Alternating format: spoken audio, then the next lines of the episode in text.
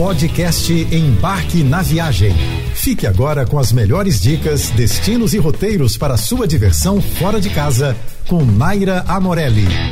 Oferecimento: economize na Drogarias Pacheco. Garanta agora o seu tratamento contínuo. Cantado em verso e prosa por inúmeras músicas inesquecíveis que integram o imaginário da cultura carioca, Madureira é, além de um dos maiores berços do samba do Rio de Janeiro, o maior polo comercial da zona norte da cidade. A vocação comercial de Madureira se confunde com a própria história do bairro. Desde os primórdios, uma grande quitanda de hortifruti granjeiros atraía moradores de toda a região. Em 1914, o então presidente da República, Marechal Hermes da Fonseca, inaugurou uma estrutura física para o mercado que, após algumas mudanças, funciona até hoje na Avenida Ministro Edgar Romero. A história de Madureira também é marcada pela força da cultura popular e negra. Ainda na década de 1910, o bairro já abrigava alguns blocos de carnaval. Nos anos 1920, o bairro também já tinha sua escola de samba, a Prazer da Serrinha.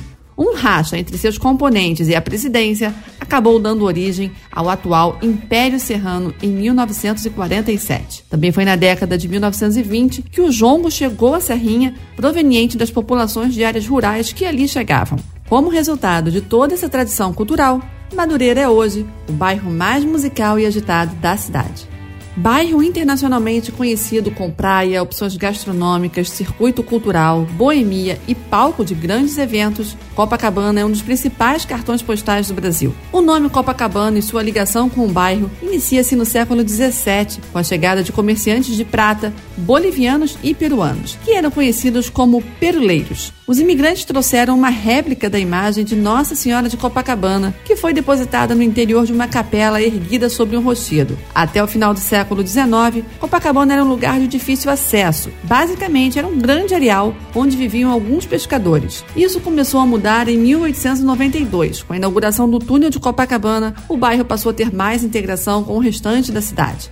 E em 1906, o prefeito Pereira Passos construiu um dos maiores símbolos do bairro, conhecido mundialmente, o seu calçadão. Décadas depois, outra inauguração mudou a história de Copacabana. Em 1923, começou a funcionar na Avenida Atlântica o Hotel Copacabana Palace, que se formou um dos maiores símbolos do bairro e da cidade. O túnel integrou a cidade a Copacabana e o hotel juntou o mundo ao bairro. Bairros jovens também têm história para contar, e esse é o caso da Barra da Tijuca. Essa moderna região do Rio de Janeiro guarda memórias não muito antigas, mas muito importantes. No princípio, a região da Barra da Tijuca era um imenso areal. A área era repleta de alagadiços, o que dificultava o plantio de diversas espécies. Um dos fatos para o desenvolvimento tardio da Barra, aliás. Uma das poucas atividades possíveis na região nessa época era a pesca, que era até exercida em grande quantidade. Durante a gestão do governador do estado da Guanabara, Negrão de Lima, no fim dos anos 1960, a Barra começou a ganhar a cara que tem hoje em dia. Negrão de Lima pediu a Lúcio Costa um projeto urbanístico para a região. Sistematicamente ocupada a partir da década de 1960, após a abertura de novas estradas e a realização de investimentos públicos para melhoria das condições de acesso à região, a Barra hoje é identificada por seus condomínios fechados, hipermercados, shopping centers gigantescos e largas avenidas. Essas são algumas das características do bairro, semelhantes à cidade de Miami, nos Estados Unidos, o que leva a Barra a ser conhecida como a Miami brasileira.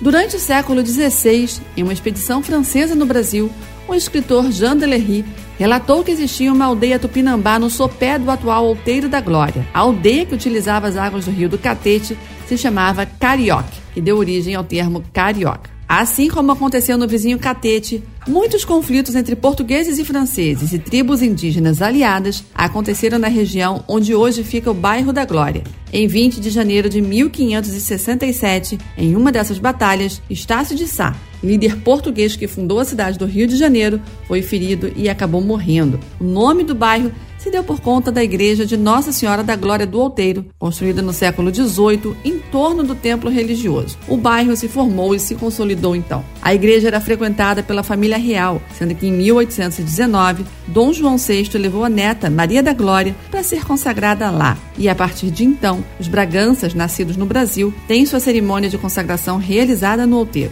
Em 1906, foi construída a Avenida Beira-Mar, seguindo um projeto de ajardinamento e arborização de inspiração francesa. Na década de 1960, o aterramento chegou ao estágio atual com a criação do Parque do Flamengo. Cartão postal da cidade, reduto de ilustres cariocas como Tom Jobim e Machado de Assis, o bairro do Jardim Botânico passou por inúmeras transformações ao longo da história. Em 1808, Dom João VI, o então príncipe regente que havia acabado de chegar ao Rio, resolveu criar ali um local para a aclimatação de espécies vegetais de várias partes do mundo e uma fábrica de pólvora, tornando assim o bairro o endereço de imigrantes que trabalhavam nesta fábrica e em outras que foram surgindo nos anos seguintes. Por lá foram realizadas várias pesquisas para compreender quais seriam as espécies que melhor se adaptariam ao Brasil. Mas, como era de se esperar, com o passar dos anos, o Jardim Botânico deixou de ser só um centro de pesquisa e passou a ser também um espaço de lazer para a população. Porém, existiam muitas regras e pessoas da alta sociedade podiam se divertir no jardim. Tamanha a importância do Jardim Botânico que Albert Einstein e a Rainha Elizabeth II do Reino Unido foram conhecer o espaço e, em 1991, a Organização das Nações Unidas para a Educação, a Ciência e a Cultura considerou o jardim como reserva da biosfera. Você ouviu o podcast Embarque na Viagem.